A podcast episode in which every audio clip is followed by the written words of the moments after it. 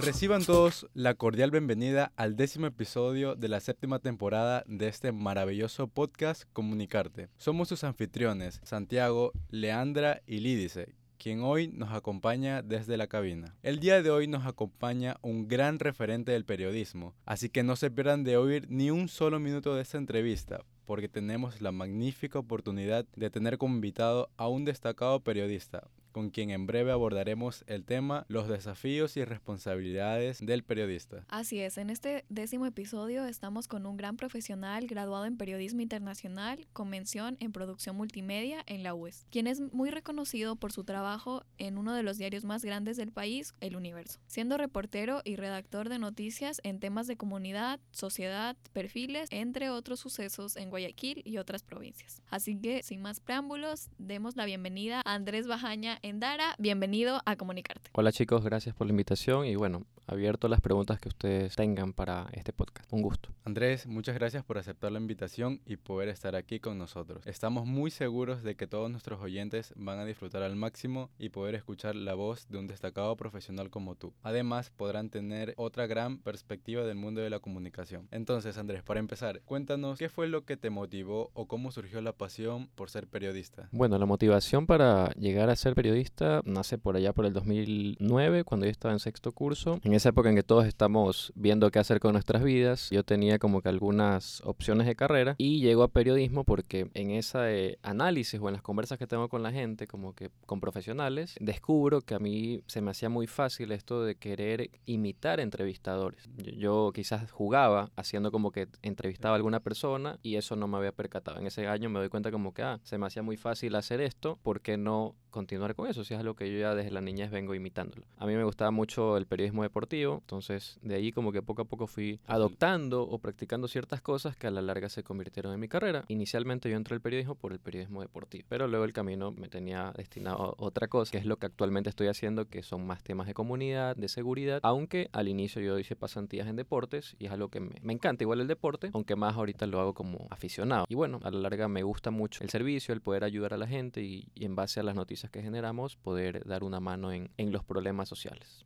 Qué increíble historia y como cada cosa fue conectando en tu trayectoria. Encontramos estos intereses, amor y pasión por esta admirable profesión. Andrés, conocemos de tu labor como redactor e investigador de contenido de alto alcance para la edición impresa y todas las plataformas virtuales, para uno de los diarios del país que es el Universo. La siguiente pregunta va en base a esto. ¿Cuáles crees que son las diferencias al redactar noticias para cada medio, tanto el tradicional como el moderno? Bueno, en estos casi 10 años que yo llevo en el periódico, he notado mucho la diferencia de que todo prácticamente se volcó del papel a lo digital. Al inicio, escribir para el papel era, por ejemplo, en, una jornada laboral te encomendaban algo en la mañana y tú durante la mañana ibas tratando de conseguir los entrevistados y al final de la tarde terminabas de escribir tu nota. A la medianoche, no sé si ustedes se acuerdan, hace unos 10 años, a las 12 de la noche se publicaban las notas en la página web del diario y ustedes ahí veían la última noticia entre comillas. Hoy en día ya sucede al contrario. Los tiempos han cambiado, ya la noticia se genera en el instante. Lo que sucede ahorita fuera quizás de la UES, ya tú lo ves publicado en menos de media hora, ya tienes tweets, ya tienes una nota en la web y una nota que quizás va en desarrollo, que comienza con dos párrafos, tres párrafos y luego termina con siete, ocho. Entonces un poco la dinámica cambia y también creo que un poco la extensión. En el plano digital la gente quiere algo más breve, quizás un párrafo ya no de cinco líneas, sino de dos líneas y eso lo vuelve un poco más digerible. Y últimamente, ¿cuál ha sido el tema que ha generado más? Algo de última hora o algo así sorpresivo. Eh, bueno, la pandemia, por ejemplo, hizo que mucha gente consuma más noticias. Como que estaban más pendientes a todo. Estaba más pendiente o estabas haciendo teletrabajo y tenías abierta por ahí la ventana del diario o de los periódicos. Y de noticias así eh, recientes, quizás los temas políticos de asamblea, también algún hecho de seguridad la gente le gusta mucho consumir temas de seguridad y algo última hora. Por eso un poco nos, nos hacen hincapié en que el periodista tiene que ser casi que inmediato, como que... Pero ¿y cuál es el proceso que tienen? Por ejemplo, sale una noticia, ¿cómo es el proceso que tú tienes para escribir o redactar esa noticia en lo más inmediato posible? Digamos que se genera una noticia aquí en la avenida San Borondón. Bueno, primero nos ponemos de acuerdo entre los periodistas, digamos que somos los tres los periodistas, quién está en el turno, quién va, quién está más cerca, ah, okay. voy al punto, eh, veo lo que está pasando, trato de entrevistar alguna fuente oficial e inmediatamente inmediatamente cojo mi celular y comienzas a escribir la nota y la mandas por correo o si es que no tienes los medios de internet por WhatsApp. Y de ahí ya un compañero regularmente es el que te ayuda a subir la nota para que esté en la web. Definitivamente la inmediatez que ahora gozamos es gracias a la tecnología que tenemos hoy en día y ha sido muy provechoso para todos los periodistas saber usar estas herramientas y poder llegar a un público más extenso. Andrés, resaltando esta parte justamente de saber cómo llegar a las personas, va de la mano de desarrollar diferentes habilidades como periodista. Es por eso que hacemos mención a tus conocimientos en programas que tienen que ver con la producción audiovisual o medios, que sin duda te ayudan a sobresalir en tu profesión. Por lo que nos gustaría saber qué habilidades crees que un periodista debe desarrollar para destacar sobre los demás. Bueno, esa es una muy buena pregunta. Con el pasar de los años me he dado cuenta de algunas características que como que comienzan a ser valoradas por tus compañeros o por tus jefes. Creo que mucho tiene que ver, por ejemplo, la observación. Incluso en la fotografía uno tiene que ser muy observador para ver qué quisiera transmitir con algún tipo de enfoque o quizás algún rostro que ve en alguna escena, ¿no? Quizás en el caso de una crisis carcelaria, ver dónde están las familias, dónde se puede sacar una buena historia. Ser observador, ser empático también con el dolor de la gente, con las necesidades de la gente. Tratar también de ser un poco equilibrado, tratar de que las emociones no te ganen tanto, que uno también es humano. También a veces no vas a encontrar que te abran las puertas en un lugar y que te digan, aquí está la información. Al principio, ¿cómo manejas el rechazo? Quizás no tomarlo como algo personal, sino que simplemente la persona o de repente amaneció no tan de buen humor, quizás no quiere hablar con los medios por algún motivo o a veces hay mucha gente que tiene miedo y es su manera de decir que no quiere hablar. Y sobre todo eso, como que no tomarlo tan personal eh, bueno, y, otra característica, ser honesto también. Transparente. Ser honesto con lo que ves, eh, transparente porque tú simplemente eres el canal que vas a transmitir la información que miles de personas lo van a ver y que tienes que sentirte como que con ese peso o esa visión de llevarlo lo más limpia posible esa noticia o esa Sin duda, estos consejos de alto valor que nos acabas de mencionar serán de mucha ayuda para todos aquellos que están incursionando en la carrera de periodismo y comunicación en general. Ahora, Andrés, sabemos que el periodismo implica un compromiso constante con la objetividad y la imparcialidad. Sin embargo, en ocasiones los reporteros se enfrentan a presiones externas o intereses particulares. ¿Podrías contarnos cómo manejas esta situación y cómo garantizas la veracidad y calidad de tu trabajo periodístico? Bueno, en, en ese punto de tratar de mantener la veracidad, creo que mucho tiene que ver con tratar de equilibrar lo que vas a ofrecer en tu noticia. Por ejemplo, si vas a tratar de alguna problemática social o alguna denuncia, por más que la otra persona se sienta afectada denunciando alguna cosa, siempre hay que tener la otra parte y ponerlo en una balanza. Digamos que tú eres el afectado y ella es la que la consideran como que la culpable, también tiene que hablar para ofrecer su versión y no emitir un juicio de valor antes, porque si solo tengo la versión tuya, va a estar un poco desequilibrada la balanza y puede ser que al final él no tenga razón, porque si es un caso así judicial, al final de cuentas, un juez es el que tiene que dar el veredicto final. Esa objetividad tiene que un poco ir de la mano con eso, de, tratar de tener todas las versiones posibles de todos los implicados, ¿no? Tienes mucha razón y es muy interesante la manera en que mantienes esta transparencia y calidad en cada uno de tus proyectos periodísticos, en los que formas parte y esperamos que sigas desenvolviéndote de la mejor manera. Andrés, hemos llegado a la última pregunta de esta entrevista, luego de la cual pasaremos a una pequeña dinámica que tenemos preparada para ti. Entonces, para culminar, Conocemos tu presencia en coberturas muy importantes como terremoto en la provincia del Oro, pero también conocemos tu presencia en la llegada del Papa Francisco a Ecuador o la del terremoto de abril del 2016. Cuéntanos cómo fue vivir estos momentos y cómo te sentiste. Bueno, con, con, la experiencia del Papa en Ecuador, yo creo que estaba en mi segundo año en el trabajo. Para mí era algo totalmente nuevo, era como que venga una superestrella, ¿no? Dependiendo de la religión que tenga cada uno. Se cerraron las calles y todo. Claro. A mí, por ejemplo, me tocó ir a la vigilia que hacía la gente en el Parque Samanes, o sea, durante la noche, que mucha gente se comenzó a agrupar y fue una experiencia muy agradable el, el estar de cerca con la gente, ver un poco la, como que una expresión máxima de fe, de regocijo, de alegría, porque era gente que estaba muy pendiente de la llegada del Papa, gente que iba a agradecer, gente que iba a hacer algún pedido especial, incluso personas que venían de otras provincias, ver todo ese movimiento de gente me pareció algo muy impactante. Y luego al siguiente día a mí me tocó ir al colegio Javier. Bueno, ahí la gente también había hecho una calle de honor y ahí me tocó, me acuerdo, ver cómo el Papa pasaba la salida, ¿no? Que comenzó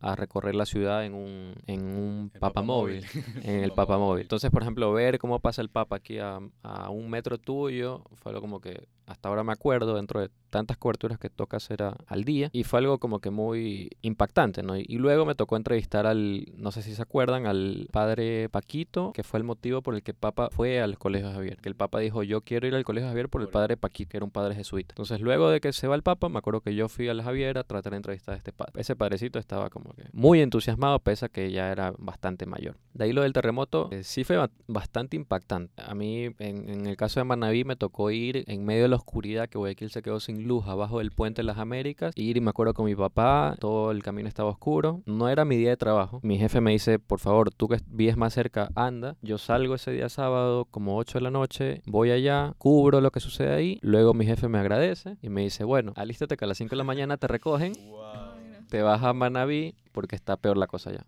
Y yo, oh ya. Yo tenía otros planes para el domingo, pero no Pero ahí quedó.